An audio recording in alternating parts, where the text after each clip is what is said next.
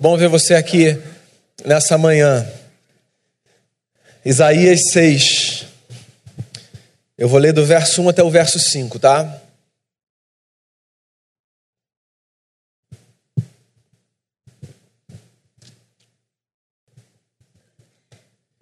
Diz assim a palavra do Senhor. No ano da morte do rei Uzias, eu vi o Senhor assentado sobre um alto e sublime trono, e as abas de suas vestes enchiam o templo. Serafins estavam por cima dele, cada um tinha seis asas. Com duas cobria o rosto, com duas cobria os seus pés, e com duas voava.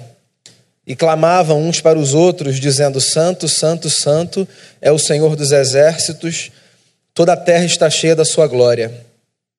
As bases do limiar se moveram à voz do que clamava, e a casa se encheu de fumaça. Então disse eu: Ai de mim, estou perdido, porque sou homem de lábios impuros, habito no meio de um povo de impuros lábios, e os meus olhos viram o Rei, o Senhor dos Exércitos. Pai, abençoa a gente agora na palavra. O Senhor já nos abençoou de tantas formas nessa manhã. Que o texto lido e anunciado seja também instrumento do cuidado do Senhor sobre as nossas vidas. É a oração que eu faço com o perdão dos nossos pecados em Cristo Jesus. Amém.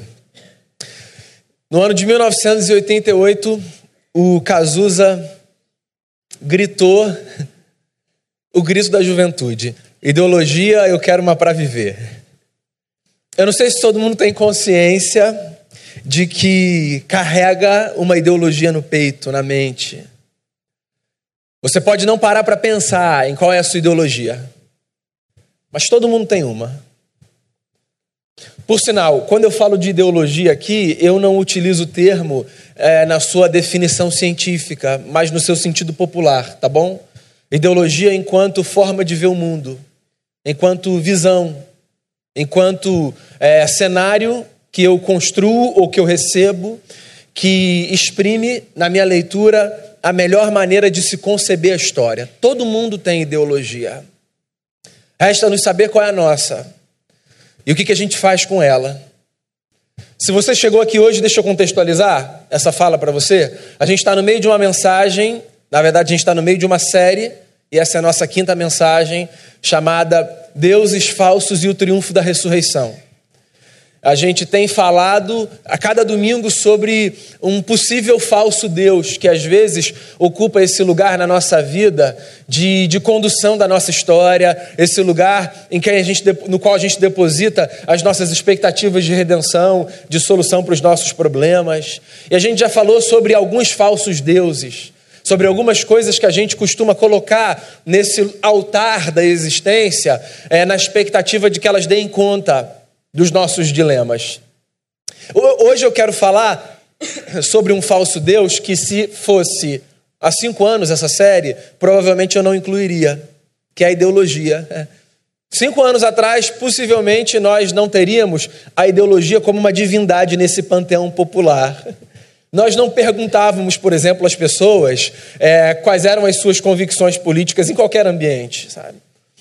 Qualquer conversa. Nós não nos aproximávamos ou nos afastávamos de pessoas porque elas votavam num candidato A ou B ou se alinhavam com um partido C ou D. Isso fazia parte da vida porque sempre fez, mas não ocupava um espaço central nas nossas conversas, nas nossas relações, nas nossas mesas. Hoje esse é um dos principais temas, um dos principais assuntos. Hoje a gente pensa se a gente vai se aproximar ou se afastar, dependendo da ideologia que uma pessoa carrega. E a gente, inclusive, consegue julgar o caráter de uma pessoa sem que a gente tenha convivido com ela cinco minutos a partir do voto que ela deposita para qualquer função é, de representação governamental. Então, eu acho que a gente precisa conversar sobre a ideologia como uma divindade, porque talvez por detrás desse cenário o que esteja sobre a mesa seja o fato de que nós estamos depositando confiança demais na nossa forma de ver o mundo e depositando confiança de menos naquilo que deveria ser de fato a nossa fonte de confiança, o Senhor dos Exércitos. Eu acho esse texto um texto bacana para a gente falar sobre ideologia, não pelo texto em si, mas pelo momento que fez com que esse texto chegasse na história. Esse texto é um texto que fala sobre a morte de um rei, de um homem chamado Uzias. E eu não sei se você já ouviu falar dele, eu queria descrever aqui um pouco da história de Uzias para você, para você imaginar que privilégio aquele povo teve de viver numa época em que Judá, o reino do sul, era governado por um homem chamado Uzias. Uzias foi o décimo rei na linha de sucessão de reis é, do reino de Judá, que era o reino do sul, quando a nação de Israel foi dividida. E ele reinou por 52 anos sobre Judá. O reinado de Uzias foi um reinado muito especial, de muita prosperidade, de muita graça, de muito acerto. Uzias foi um estrategista militar. Então imagine você, num tempo em que reinos invadiam reinos na tentativa de conquistarem as suas cidades, saquearem os seus bens, tomarem as suas mulheres, matarem os seus homens para demonstrarem o seu poder sobre a terra. Uzias foi um homem que conseguiu desenvolver habilidades militares louváveis, de ponta. As cidades no mundo antigo eram muradas, para a segurança do povo que vivia nelas. E Uzias, no seu tempo, diga-se de passagem, no ano 792 antes de Cristo, ele edificou torres nos muros da cidade de tal forma que o exército de Judá pudesse ver à distância os inimigos que se aproximavam. Torres foram espalhadas para garantir a segurança daquela gente. Mais do que isso, esse homem conseguiu construir máquinas que lançavam a uma distância considerável flechas e pedras grandes. Porque se exércitos adversários se aproximassem, o exército de Judá conseguia fazer alguma coisa sem que o portal da cidade fosse derrubado. Esse homem investiu em escudo, lança, flecha, capacete e todo um equipamento para o exército do seu povo. E eu estou falando de 307.500 homens. A habilidade desse homem de pensar estrategicamente a segurança da sua nação era tão grande que a sua fama chegou no Egito. O Egito, que não muito antes tinha sido a maior potência do mundo.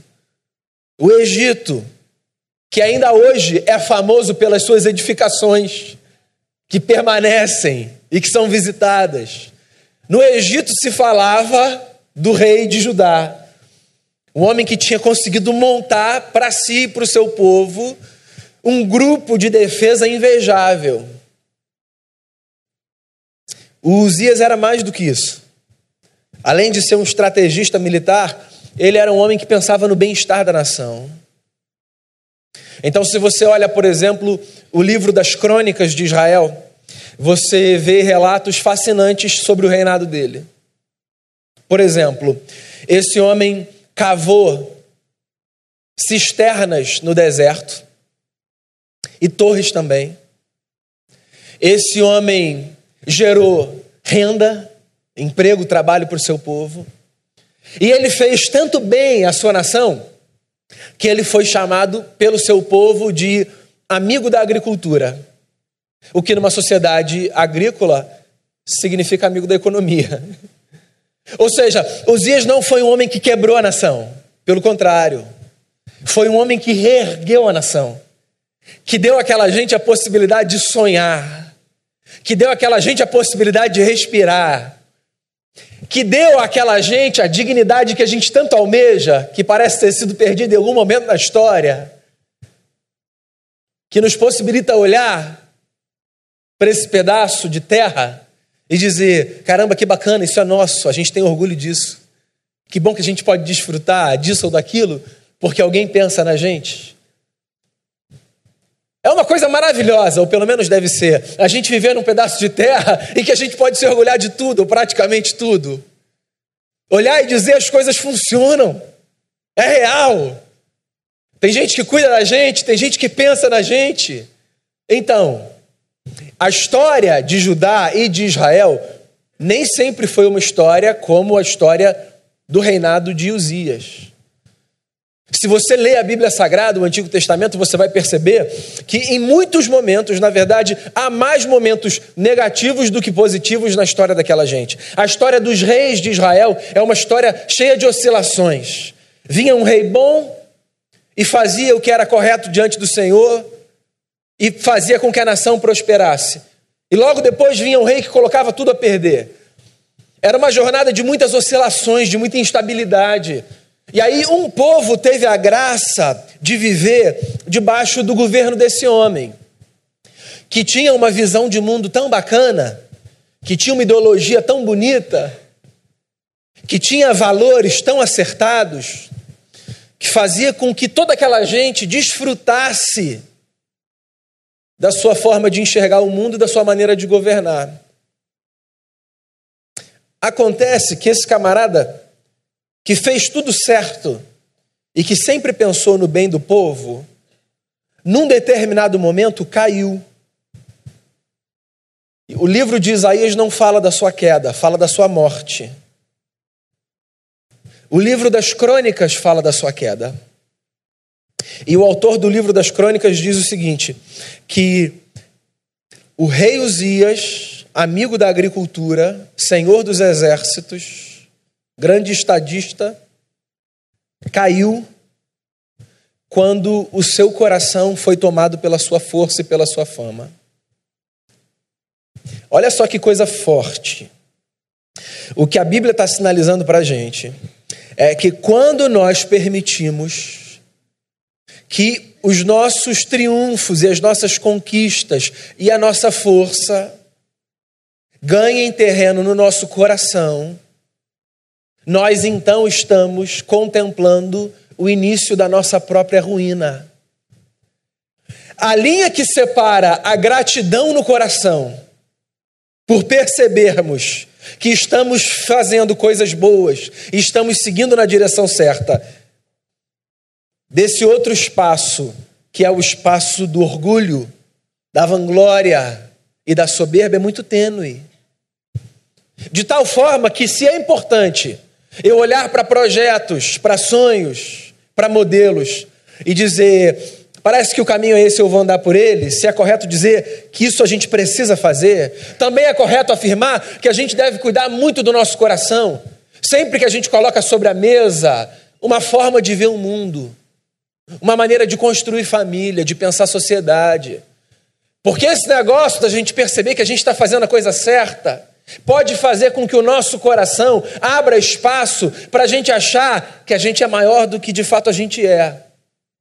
Um homem bom, acredito eu, cheio de boas intenções, com realizações incríveis, com uma fama maravilhosa, que começou a cair quando acreditou que era poderoso demais, que era forte demais que sabia o que estava fazendo, que a sua maneira de ver o mundo era mais especial, mais bonita e mais santa do que a de todo mundo.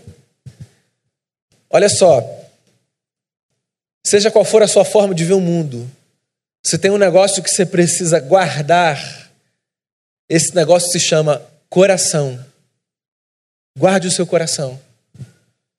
Seja qual, qual for a sua maneira de encarar trabalho, de fazer a gestão que você faz no lugar que você faz, de exercer o seu papel de liderança no lugar que você lidera, de cuidar da sua família da forma que você acha que você deve cuidar. Guarda uma coisa mais do que qualquer outra: guarda o seu coração. Porque a nossa história começa a ruir quando a gente permite que o nosso coração seja engodado pela ilusão de que nós somos maiores do que somos porque fizemos a coisa certa. Fazermos a coisa certa é um negócio maravilhoso, mas isso não deveria nos levar para a conclusão de que nós somos mais especiais do que os outros porque nós fizemos o certo. Ou de que nós somos mais especiais do que os outros porque nós achamos que a nossa maneira de fazer está certa e a do outro está errada.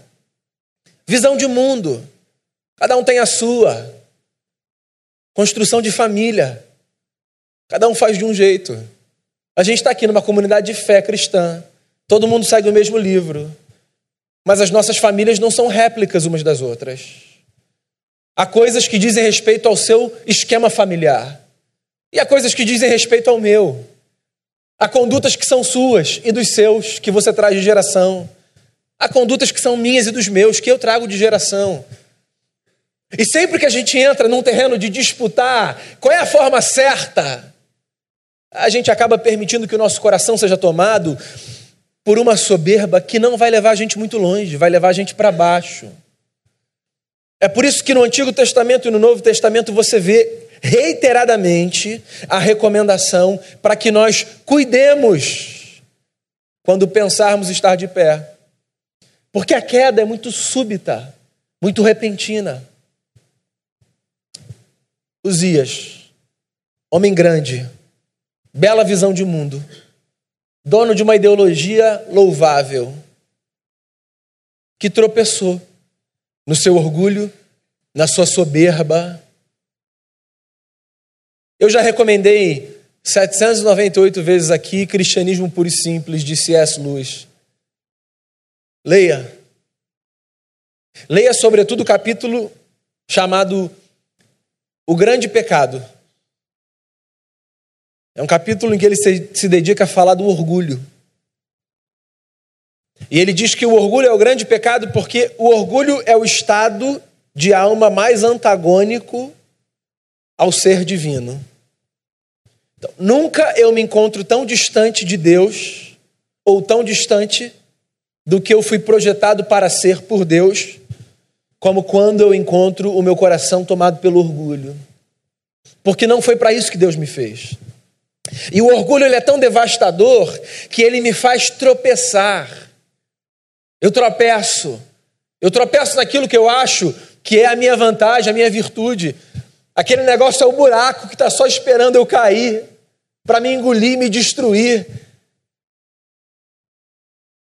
Você sabe qual foi o começo da ruína do Uzias? Quando no alto da sua força, ele achou que podia, pela sua bela visão de mundo, fazer o que ele bem entendesse. Semana passada a gente falou sobre o poder como um falso Deus, né? E eu disse a você, eu lembro, um dos efeitos colaterais nocivos do poder é essa falsa sensação que o poder dá de que, por ser poderoso, eu posso fazer o que eu quiser, no lugar que eu quiser e na hora que eu quiser. O Uzias era rei. E reis governam do palácio. Sabe o que ele fez? Ele foi para o templo o lugar dos sacerdotes. E ele começou a governar de lá. Cada um tem um lugar nessa vida. Cada um cumpre um papel. Ninguém consegue fazer tudo. Ninguém tem habilidade para fazer tudo. Eu preciso saber porque eu fui chamado. Para que eu existo? Quais talentos Deus me deu? Que lugar eu devo ocupar? Porque se eu entrar numa de querer invadir o espaço que é do outro, para fazer do espaço do outro o que eu acho que eu tenho competência para fazer, porque eu sou poderoso, eu vou bagunçar tudo, eu vou colocar tudo a perder. E muito mais gente vai sofrer do que apenas eu e o outro. Porque a vida foi feita assim. Ninguém é dono de todo saber. Ninguém reúne em si toda a virtude. Ninguém recebeu de Deus todas as habilidades. A gente devia suspeitar um pouquinho mais das nossas convicções, ouvir as pessoas, perguntar a elas: cara, no que, você acha que eu sou bom? O que você acha que eu preciso melhorar? A gente precisa de alguém que entre na nossa sala e diga: Eu estou com medo.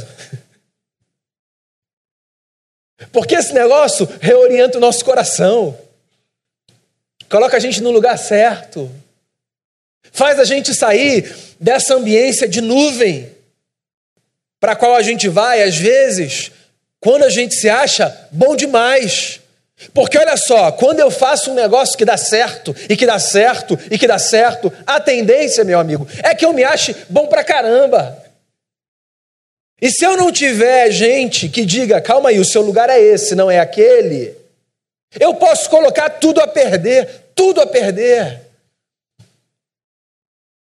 Todos os espaços que a gente circula precisam ser espaços onde haja a possibilidade de nós sermos chamados para a realidade a partir de vozes dissonantes.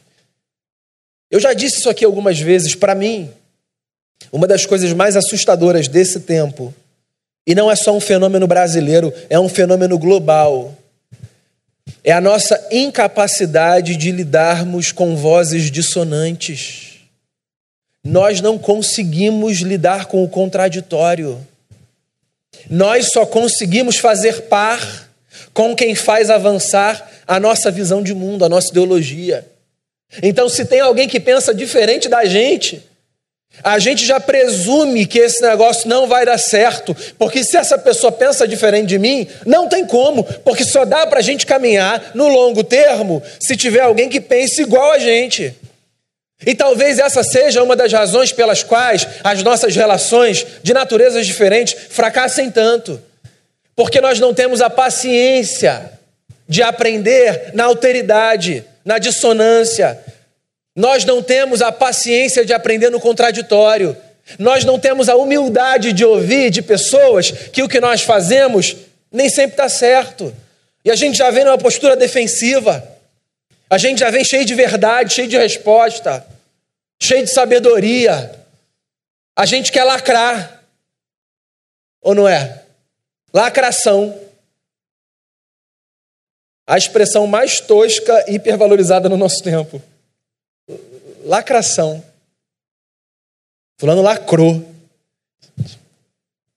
Pode ter sido a coisa, me perdoe, assim, mais imbecil do mundo. Mas a sensação de que o camarada lacrou faz cair um óculos preto aqui e ele sai andando. Sério?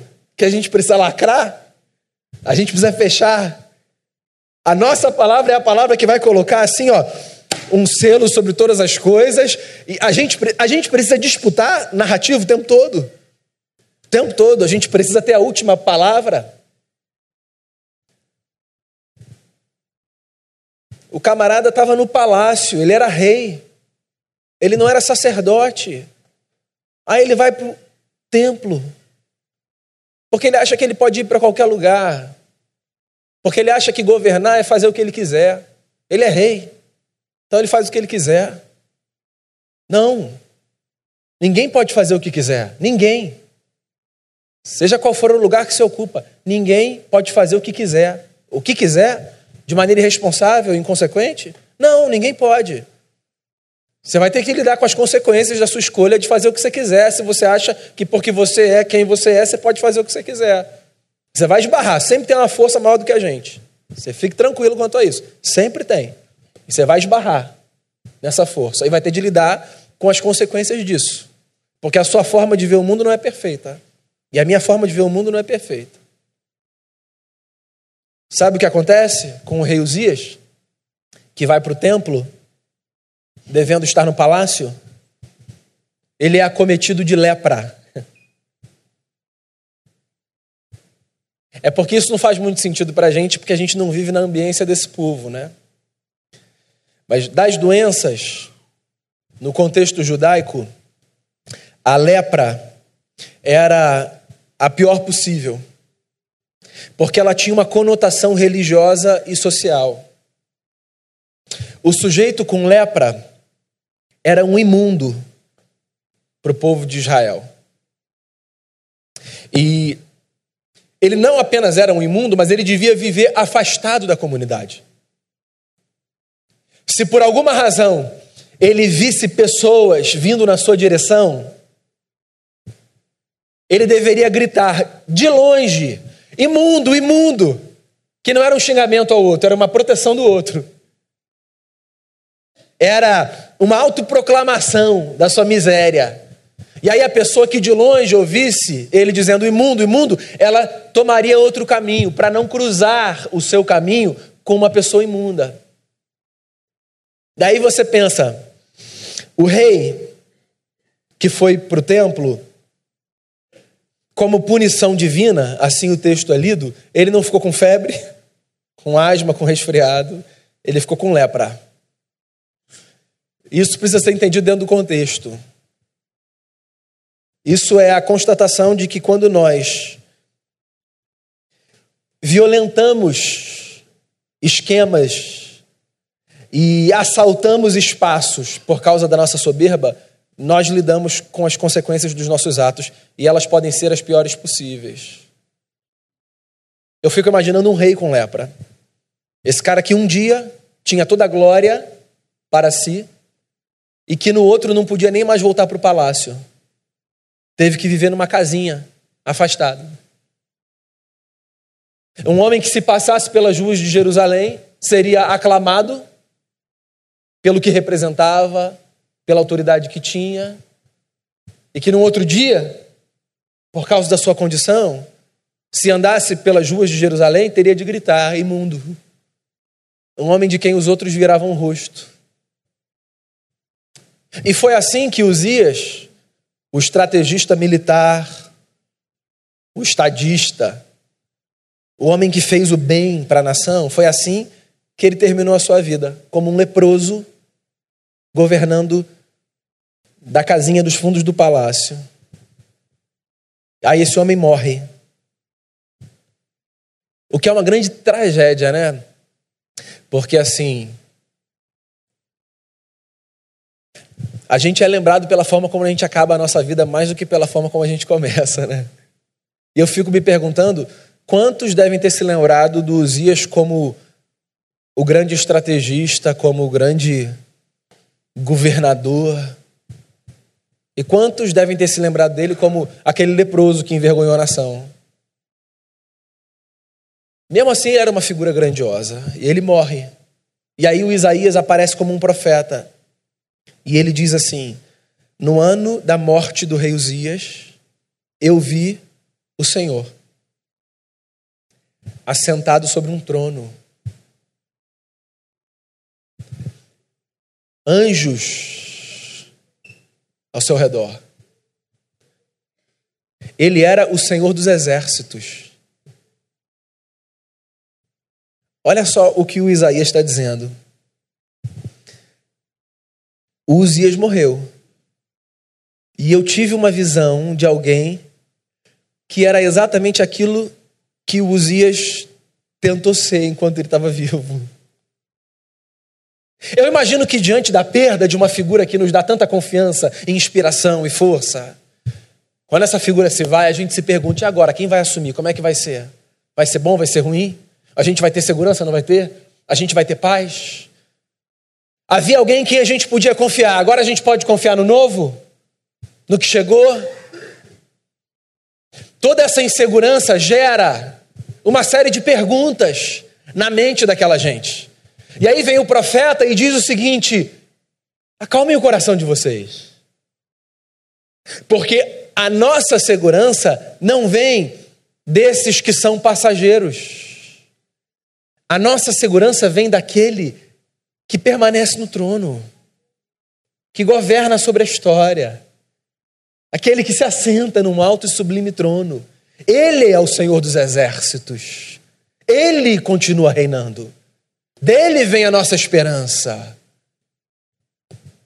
A gente lê esse texto de Isaías 6 como um texto de vocação, né? Não sem motivo. Ele fala que depois dessa visão, ele responde a uma pergunta divina que é a quem eu vou enviar, e ele diz: envia-me a mim. Então, esse texto é um texto de vocação, mas esse texto também é um alerta. Esse texto é um alerta para que a gente não confie demais na nossa forma de ver o mundo, nem deposite toda a nossa confiança em homens que, como nós, são falhos e que passam. Porque reis são estabelecidos e reis são destronados. E a história, ela dá muitas voltas. E nessa descendência de Adão e de Eva, todos somos suscetíveis a tropeçarmos no grande pecado que é o orgulho.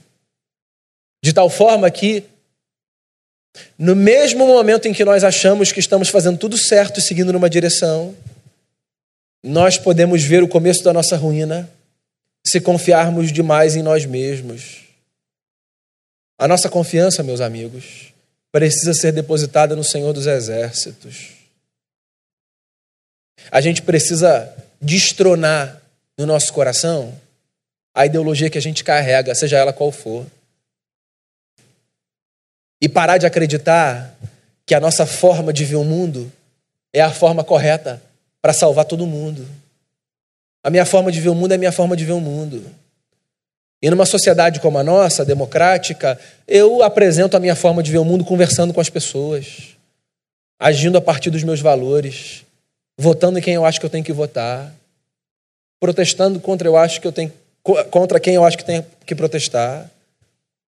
A gente precisa parar de fazer dos nossos encontros familiares, fraternos, de trabalho, esses espaços de disputa para ver qual visão de mundo está certa. A nossa redenção vem de Jesus de Nazaré. Ele permanece no trono quando todos os reis e governantes passam. A história está nas suas mãos, o governo do universo sobre os seus ombros. O salmista já disse certa vez: uns confiam em príncipes, outros em carros e cavalos. Nós confiamos no Senhor dos Exércitos. Então, que a gente tenha condição de olhar para a história e viver de maneira responsável, construindo uma espiritualidade cívica, de maneira engajada, ciente do nosso lugar, que a gente olhe para a nossa ideologia ou para a nossa forma de ver o mundo e que a gente possa trabalhar para que ela funcione. Mas que a gente faça isso largando no chão as pedras que a gente resolveu botar no bolso para caminhar. Você não precisa, não, fazer com que o almoço de Páscoa seja mais vazio, porque agora na família ninguém mais se encontra, já que um vota em A e o outro vota em B. Você não precisa, não, entrar numa briga porque a maneira como você acha que as coisas devem ser é diferente da maneira como o outro acha que as coisas devem ser. Esse negócio é importante? É importante. Mas a nossa redenção não vem daí. Então, desfoca um pouco desse ponto de obsessão para o qual a gente resolveu olhar ultimamente. Desfoca um pouco disso. Distensiona, se desarma e tenta observar o trono do universo. Ele permanece ali reinando sobre céus e sobre terra, e o seu governo jamais terá fim. Seja Jesus o nosso pacificador, seja Jesus o nosso Senhor, seja Jesus o nosso redentor. O que passar disso é idolatria, um negócio que Deus abomina. Vamos fazer uma oração?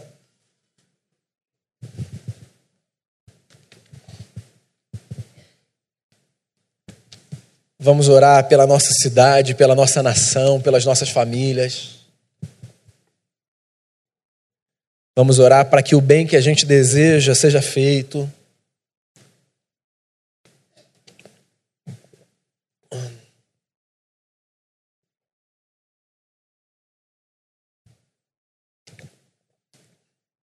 Vamos orar para que as palavras do profeta se cumpram, que a justiça corra como um rio.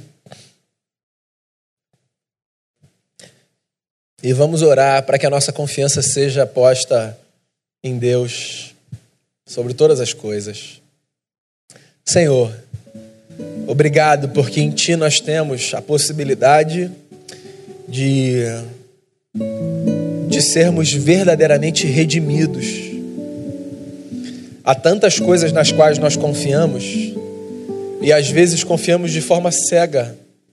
E eu queria pedir ao Senhor, nos perdoe pela ingenuidade de acharmos que a estabilidade financeira, política, que a capacidade de nós fazermos valer a nossa visão de mundo, a nossa ideologia, que essas coisas serão as coisas que nos redimirão no final das contas. O problema do nosso coração, ele só é solucionado pelo rei que permaneceu sobre o trono quando da morte do rei Uzias. Nós não somos anjos, não vivemos no céu, vivemos nessa terra, e é por isso que nós lutamos por uma vida justa, nós lutamos é, pela manifestação do bem, pelo funcionamento das instituições.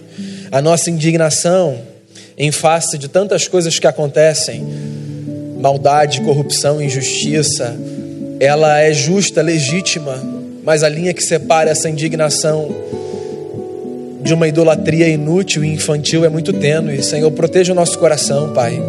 Proteja o nosso coração. Que a gente confie em Jesus. Que a nossa confiança última seja no Cristo que nos redime. Que a nossa esperança seja tal que a gente inspire as pessoas a olharem para cima, para o alto, de onde vem o nosso socorro. Que, como cidadãos, que a gente consiga militar, viver e advogar em favor de pautas e causas que do nosso lugar nós consideremos justas, dignas. A livra a gente de invadir o lugar do outro e dizer como o outro deve pensar. Livra a gente dessa soberba boba que afasta irmão de irmão, amigo de amigo, que divide família, que transforma o ambiente de trabalho no inferno, num caos. Livra a gente desse lugar, Deus. Que a gente saiba é, influenciar de maneira sábia e que a gente saiba respeitar o direito do outro de pensar o mundo de uma forma diferente da nossa. Que a gente abra mão da disputa, que a gente abra mão desse lugar de, de fazer valer a nossa palavra como a palavra absoluta. Proteja o nosso coração do orgulho. A gente pede para que o Senhor nos guarde tantas coisas, há tantos problemas externos que nos cercam, e nós Constantemente oramos para que o Senhor nos livre deles, da violência, do homem mau. Mas eu queria pedir nessa manhã que o Senhor nos livre do problema do nosso coração. Livra a gente do orgulho, em nome de Jesus. Que Ele não nos faça tropeçar, que Ele não seja o começo da nossa ruína. Livra a gente de tentar ocupar um espaço que não é nosso. E faz a gente olhar para a nossa visão de mundo e entender que a nossa visão de mundo não é absolutamente nada mais do que a nossa visão de mundo. O Senhor é o nosso Rei e o Senhor governa sobre céus e terra. Em última instância, a nossa confiança está no Senhor e é para o Senhor que os nossos joelhos se dobram. É a oração que eu faço, colocando diante de Ti a nossa cidade, estado, nação, o mundo. Que o Senhor nos abençoe profundamente. Em nome de Jesus, o Senhor que está sobre o trono. Amém. Amém.